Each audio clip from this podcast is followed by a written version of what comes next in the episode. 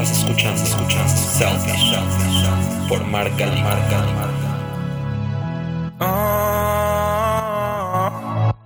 Bienvenidos a este episodio número 28 de este podcast que se llama Selfish con doble L. Yo soy Mark y después de casi un mes estoy de vuelta con ustedes. Discúlpenme, me tomé un tiempo de descanso, tenía muchas cosas que hacer, mucho trabajo y no me había dado tiempo de sentarme a escribir estos episodios, pero ya, por fin hoy pude y me da mucho gusto estar de vuelta con ustedes. Antes de empezar, les recuerdo que Selfish no solo es este podcast, también estamos en Facebook y en Instagram como Selfish o Self-ish para cualquier comentario, duda o cualquier cosa que quieran compartirme.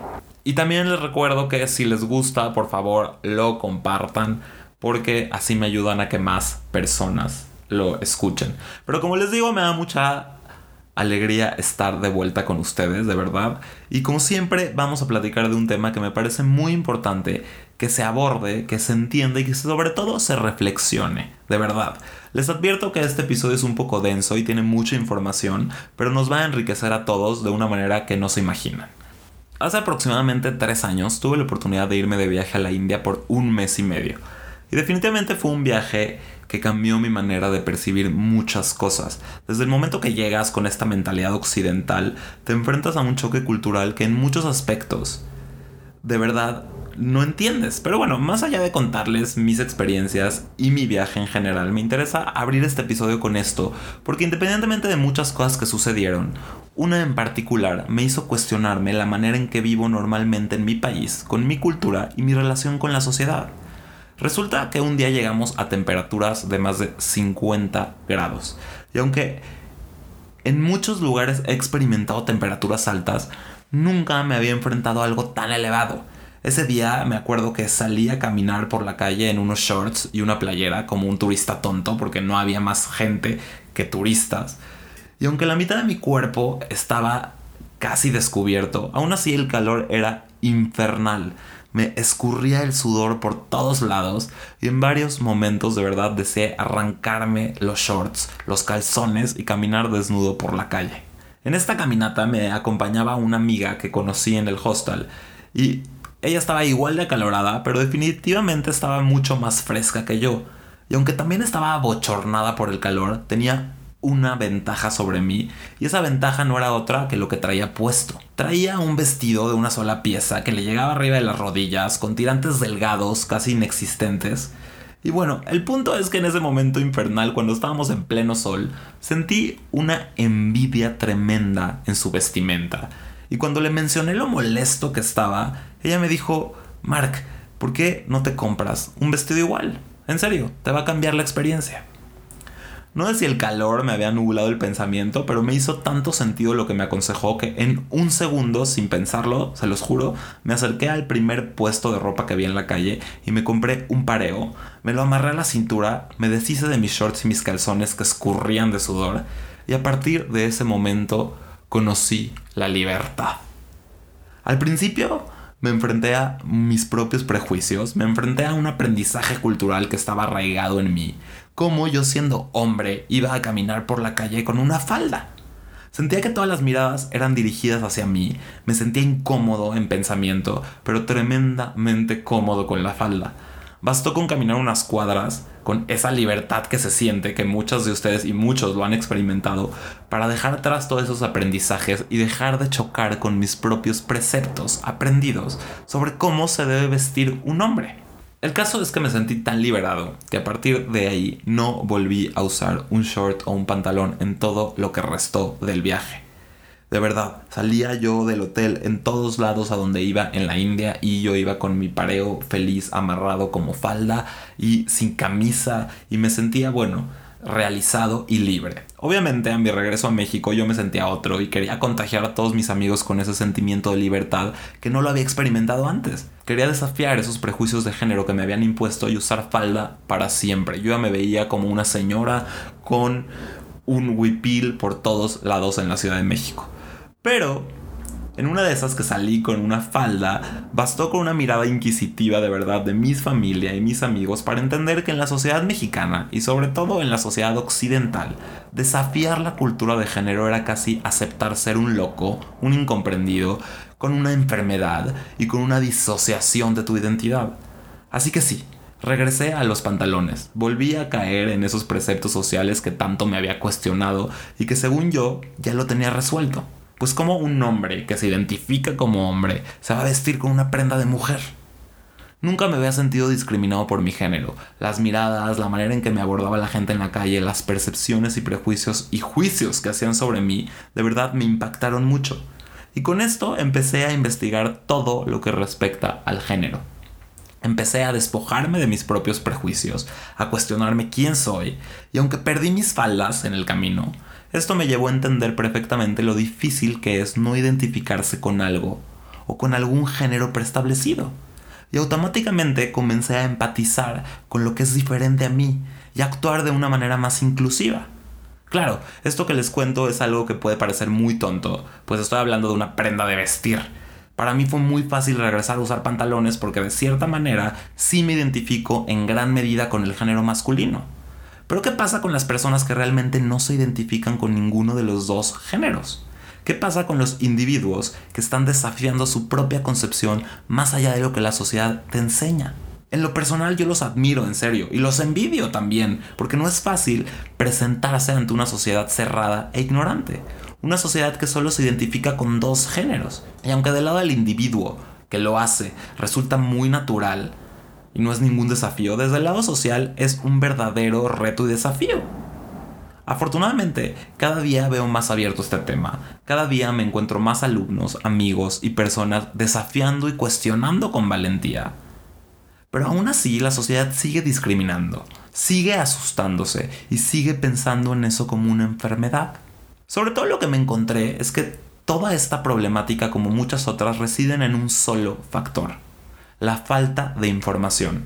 No saben cuántas veces he acaparado la plática en cenas y reuniones informando a las personas sobre esto, explicándoles y defendiendo estas posturas, porque negarlo no significa que esto no esté pasando.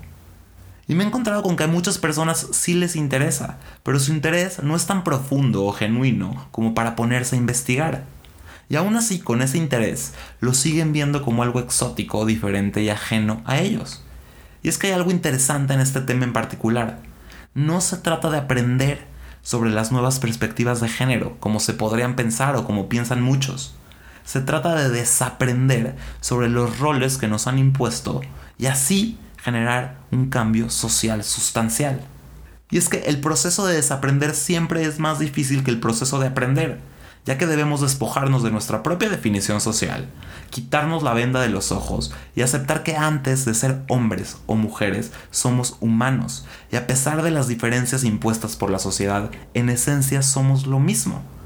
Sin duda es un proceso doloroso que requiere un autoanálisis profundo y un enfrentamiento a nuestras verdades absolutas y rompimiento con nuestro ego, eso que pensamos que nos hace ser quien somos. Al final, a mí me enriquece informarlo porque eso es el primer paso para cambiarlo. Y hoy en día cuando se habla de inclusividad, aún así solo se toma en cuenta a las mujeres y los hombres, dejando fuera un sinfín de experiencias individuales de lo que significa ser persona o humano. Abrirme a investigar a esto y entenderlo me abrió un panorama enorme de posibilidades que me encantaría compartir con ustedes. Durante generaciones, gran parte de la población ha tratado de dividir claramente el mundo en hombres y mujeres. Este método binario de clasificar a las personas, las cosas, las prácticas y las ideas siempre dejan fuera algún sentimiento y obliga a otros a vivir una forma de vida que no coincida con sus pensamientos y sentimientos. Las visiones occidentales tradicionales sobre el género, donde las personas encajan perfectamente en conceptos y comportamientos predefinidos de masculinidad y feminidad están dando paso a la inclusividad que permite manifestaciones de género más individualizadas y auténticas más allá de este modelo binario. Por eso en este episodio hablaremos de inclusividad con mayúscula. Entenderemos la diferencia entre sexo y género, abordaremos la nueva perspectiva de géneros no binarios y cómo podemos abrazar esta fluidez de género desde el marketing para hacer un cambio social. Desde hace unos años, con esta creciente tendencia a la inclusión en las nuevas generaciones, se habla de un término que define una nueva perspectiva de género no binario, el famoso gender queer. Es un término general para todas las identidades de género que no son exclusivamente masculinas o femeninas. Sin duda es un tema que no es fácil de precisar porque aún está en evolución y porque hay un consenso muy aprendido y claro sobre lo que significa el género y en cierta forma puede resultar muy confuso. Esta confusión y la ignorancia pueden conducir a una insensibilidad involuntaria y a veces intencional, por lo que el primer paso hacia la creación de una sociedad más inclusiva es comprender la terminología y el vocabulario asociado con las nuevas perspectivas. Por lo que antes de abordar lo que significa ser no binario, tenemos que aclarar la diferencia entre sexo biológico y género, pasando por un mar de conceptos que nos ayudarán a entender mejor este tema. Hasta alrededor de 1960 se pensaba que el sexo biológico de un bebé al nacer, o sea niño o niña, dictaba su género. Así, un recién nacido con pene se le asignó un género masculino, mientras que un recién nacido con vagina se le asignó un género femenino. El sexo generalmente se asigna al nacer de acuerdo con los atributos físicos y fisiológicos, es decir, los cromosomas y la anatomía reproductiva. Estos atributos biológicos se clasifican como masculinos o femeninos. Sin embargo, puede haber variaciones incluso a nivel físico, como la intersexualidad, ¿no? Las condiciones intersexuales pueden implicar un desarrollo incompleto o atípico de órganos genitales o reproductivos una subproducción o sobreproducción de hormonas sexuales, discrepancias cromosómicas y otras diferencias. Y el género, por otro lado, denota expresiones e identidades construidas social y culturalmente. En otras palabras, el género se aprende. Tendemos a usar los términos sexo y género como sinónimos, y aunque están conectados, no son equivalentes. Y aunque el género puede comenzar con la asignación de nuestro sexo, no termina ahí. El género de una persona es una muy compleja interrelación entre tres dimensiones. Nuestro cuerpo, nuestra identidad y nuestra sociedad. Cada una de estas dimensiones puede variar enormemente a través de una gama de posibilidades y es distinta, pero está relacionada con las demás. La comodidad de una persona en su género está relacionada con el grado en que estas tres dimensiones se sienten en armonía. La dimensión del cuerpo se refiere a nuestra experiencia en nuestro propio cuerpo, cómo la sociedad clasifica los cuerpos y cómo los demás interactúan con nosotros en función de eso. La mayoría de las sociedades ven el sexo como un concepto binario, según la anatomía y las funciones reproductivas en una persona. La relación entre el género de una persona y su cuerpo va más allá de esas funciones. Al final, los propios cuerpos también tienen un género en el contexto de las expectativas culturales. La masculinidad y la feminidad se equiparan con ciertos atributos físicos, etiquetándonos como más o menos un hombre o mujer en función del grado en que estos atributos están presentes. Esto afecta cómo nos sentimos acerca de nosotros mismos y cómo los demás nos perciben e interactúan con nosotros. La segunda dimensión es nuestra identidad, el nombre que usamos para transmitir nuestro género, basado en nuestro profundo sentido interno de quiénes somos.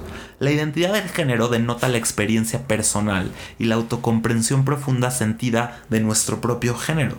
Esto no está ligado al sexo biológico, más bien a la experiencia vivida por una persona de ser hombre, mujer, ambos o ninguno. Las identidades de género suelen clasificarse en categorías binarias, por ejemplo hombre y mujer, y no binarias, por ejemplo gender queer, gender fluid, y sin género, por ejemplo agender. El significado asociado con una identidad particular puede variar entre las personas que utilizan el mismo término. La identidad de género de una persona puede corresponder o diferir del sexo que se le asignó al nacer. Y la tercera dimensión es la social o sea, cómo presentamos nuestro género en el mundo y cómo los individuos, la sociedad, la cultura y la comunidad perciben, interactúan e intentan moldearlo. Esta dimensión incluye roles y expectativas de género y cómo la sociedad los usa para tratar de hacer cumplir las normas actuales. Esto incluye la expresión de género, que es la forma en que nos comunicamos con nuestro género y cómo comunicamos este género a los demás a través de cosas como la ropa, los peinados, los gestos, los productos. Las expectativas con respecto al género se comunican a través de todos los aspectos de nuestras vidas, incluidas la familia, la cultura, los compañeros, la escuela, los amigos, la comunidad, los medios de comunicación y la religión. Estos roles y expectativas de género están tan arraigados en nuestra cultura que es muy difícil imaginar las cosas de otra manera. Debido a que las expectativas en torno al género son tan rígidas, tendemos a asumir que lo que alguien usa o cómo se mueve o habla o se expresa nos dice algo sobre su identidad de género. Pero la expresión es distinta a la identidad. No podemos asumir la identidad de género de una persona en función de su expresión. Estas dimensiones conducen a muchas experiencias únicas de género y nos conducen natural y particularmente a buscar algo que se llama la congruencia. La congruencia de género es el sentido de armonía de nuestro género y se consigue al experimentar comodidad de nuestro cuerpo en lo que respecta a nuestro género, al nombrar nuestro género que corresponda adecuadamente con nuestro sentido interno de quiénes somos, al expresarnos a través de la ropa, los gestos, los intereses y las actividades y al ser vistos consistentemente por otros como nos vemos a nosotros mismos. O sea, cuando estas tres dimensiones, nuestro cuerpo, nuestra identidad y nuestra sociedad están en armonía, se le llama congruencia. Encontrar la congruencia es un proceso continuo a lo largo de toda nuestra vida, a medida que continuamos creciendo y obteniendo conocimiento sobre nosotros mismos. Para algunas personas encontrarla es bastante fácil y para otros es un proceso mucho más complejo. Pero hay una necesidad fundamental de encontrarla y cualquier grado en el que no experimentemos esa armonía puede ser demasiado angustioso. Aquí entra otro término, que es la transición. Este término se usa comúnmente para referirse a los pasos que da una persona para encontrar esta congruencia de género. Lo que normalmente vemos como una transición es en realidad una alineación en una o más dimensiones del género del individuo mientras buscan la congruencia entre esas dimensiones.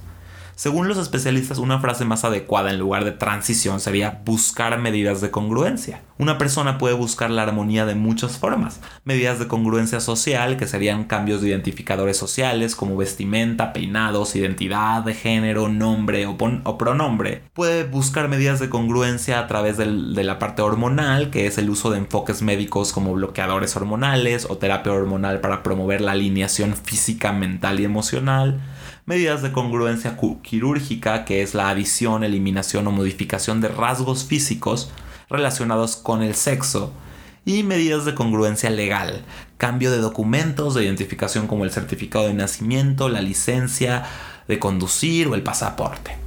Las dimensiones de género y el deseo de congruencia son comunes en todos nosotros, dando como resultado que el género sea algo personal somos más que nuestro cuerpo, identidad de género y expresión de género. También somos nuestra raza, etnia, clase, nuestra fe, nuestro lugar geográfico, nuestra historia familiar y mucho más.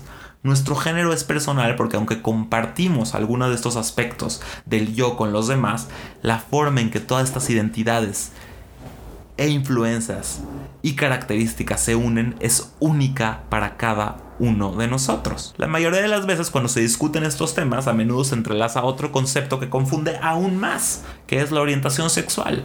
Esto se refiere únicamente a por quién te sientes atraído sexualmente y es algo completamente personal y privado y no define ni forma la identidad ni la expresión de género.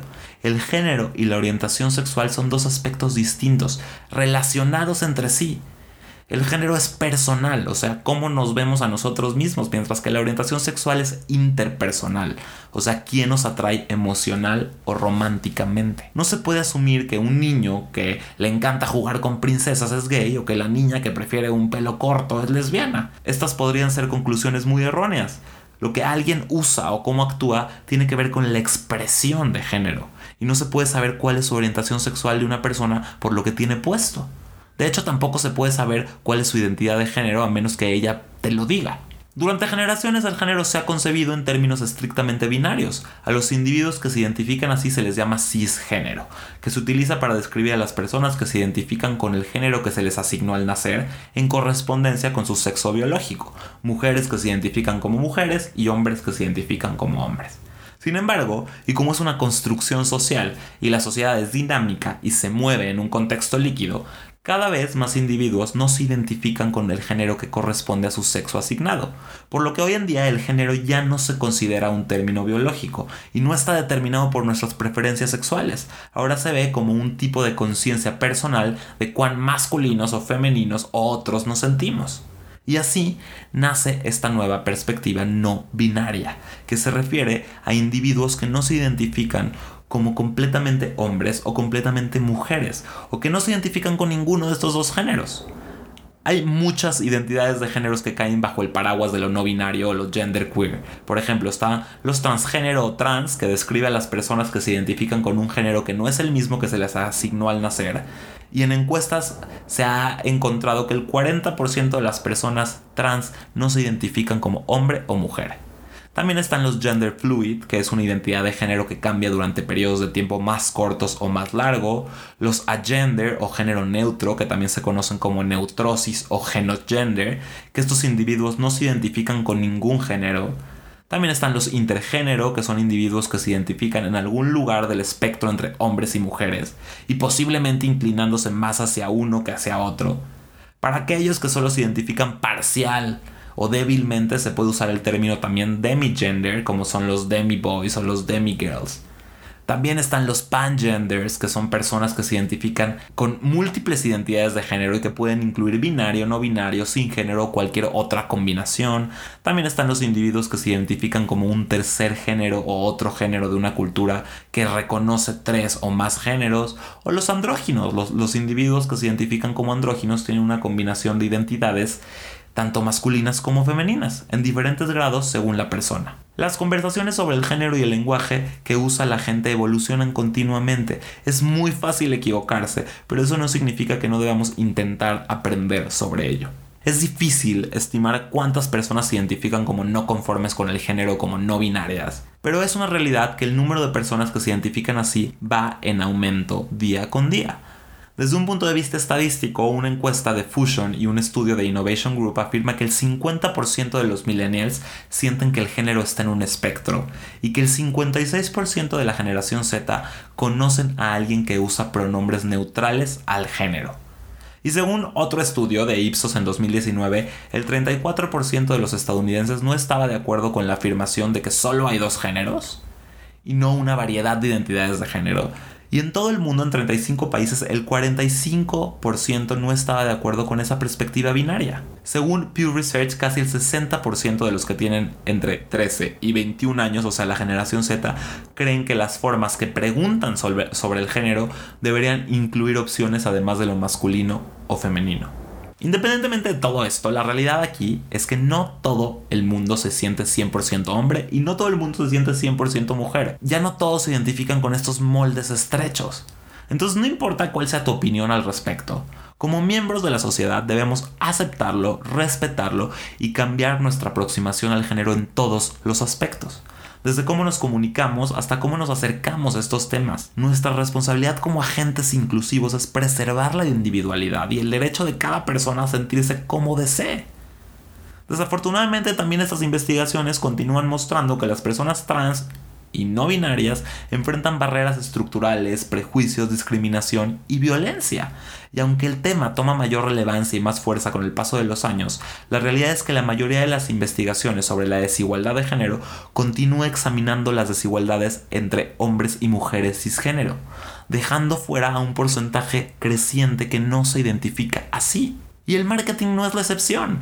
Gran parte de las estrategias de marca todavía reflejan el binario de género si nos basamos en que cada uno de estos individuos también son consumidores, tenemos que empezar a abrazar estas nuevas perspectivas y enfocar nuestros mensajes y nuestros procesos sin excluir a nadie. Diariamente nos enfrentamos a un consumidor que es cada vez más complejo, dinámico e impredecible. Esto nos obliga como mercadólogos a adaptarnos y anticiparnos constantemente a los cambios que produce el mercado. Estos nuevos patrones de consumo, los valores en que se fundamentan y los nuevos estilos de vida que representan abren nuevos horizontes, nuevas perspectivas y nuevas oportunidades, siendo la clave de la innovación y el éxito para diferenciarse y suponen una ventaja competitiva para las marcas o empresas. Romper con los roles tradicionales no se trata solo de llevar una antorcha progresista, sino que es una realidad para muchos consumidores.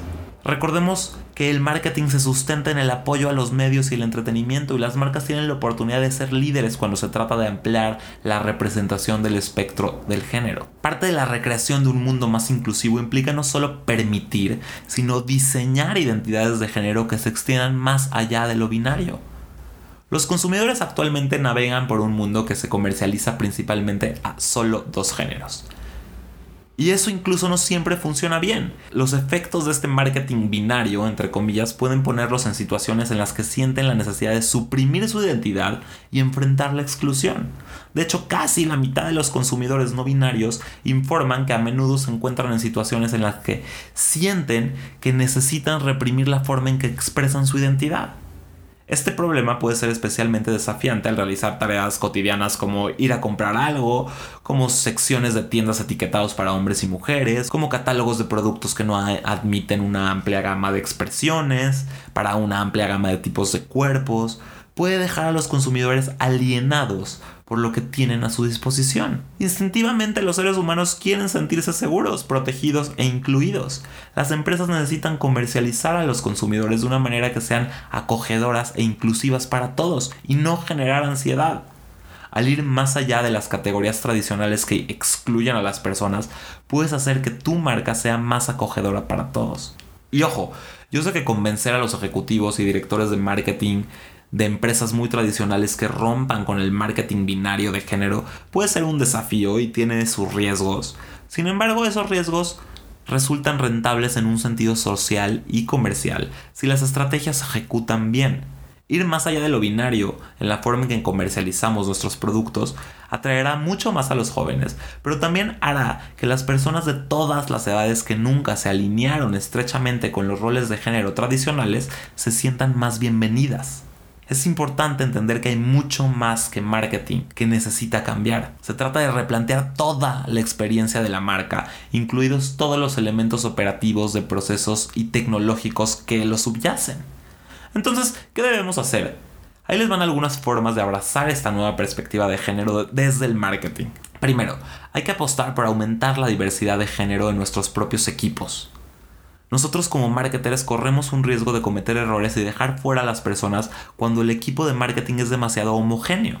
Idealmente, cuando trabajamos en una campaña tenemos que tener varias personas en la sala que puedan hablar sobre diferentes tipos de experiencias. Las empresas a nivel interno deben modificar sus procesos para asegurarse de que sean un buen lugar para trabajar para personas de todos los géneros. Les aseguro que las personas trans y no binarias pueden aportar una perspectiva importantísima en todos los ámbitos. Y no solo lo deben hacer con la diversidad de género, también se debe asegurar que incluyan perspectivas de otras comunidades marginadas, como las minorías raciales o las personas que viven con discapacidad. Las marcas deben modificar sus procesos internos para proteger y permitir la identidad y la expresión de género, apoyar a sus empleados en transición, implementar una capacitación integral para sensibilizar sobre el tema a los demás, deben fomentar el uso de pronombres neutrales y preferidos, sobre todo reclutar activamente a personas de todo el espectro. No se trata de incluir a encuestados no binarios en una investigación, sino de contratar y promover a los tomadores de decisiones no binarios para que formen parte del proceso en sí. La oportunidad para las empresas es reflexionar y actuar sobre estas cuestiones ahora antes de que los consumidores lo hagan por ellos. También hay que cambiar el lenguaje para que sea más descriptivo y no de género. Esto es algo que vemos en muchísimos ejemplos. En lugar de dividir los productos en hombre y mujeres, pensemos en qué hace que los productos sean diferentes entre sí. Si por ejemplo, actualmente vendemos dos tipos de camisetas o t-shirts con categorización de género, o sea, hombres y mujeres, ¿por qué no decir vendemos camisetas ajustadas o sueltas? Esto conduce a descripciones que son más claras y útiles para los consumidores y al mismo tiempo indica a las personas que no se identifican con etiquetas binarias que los productos o tus productos son tanto para ellos como para cualquier otra persona. Otra cosa que se puede hacer es buscar modelos e influencers que muestren una diversidad de representación de todo el espectro de los géneros. Al decidir con quién vas a trabajar para representar una marca, ya sea modelos para sesiones de fotos, personas que influyan con los que te vas a asociar o cualquier fotografía de archivo que utilices, piensa siempre en las imágenes que estás comunicando a tu audiencia. Si todos son esencialmente atractivos y encajan perfectamente con los roles de género tradicionales, ¿cuántos de los clientes potenciales no se van a ver representados? Al garantizar que haya diversidad en las personas o experiencias que muestras en tus mensajes, indicamos a la audiencia que las ve que son parte de nuestra comunidad. Debemos también ser cuidadosos al crear formularios y encuestas. Los campos de los formularios pueden parecer una pequeña cosa, pero en realidad no lo son. Lo más importante que puedes hacer es concentrarte en la personalidad del cliente más que en el género deja de dividir a las personas en hombres y mujeres.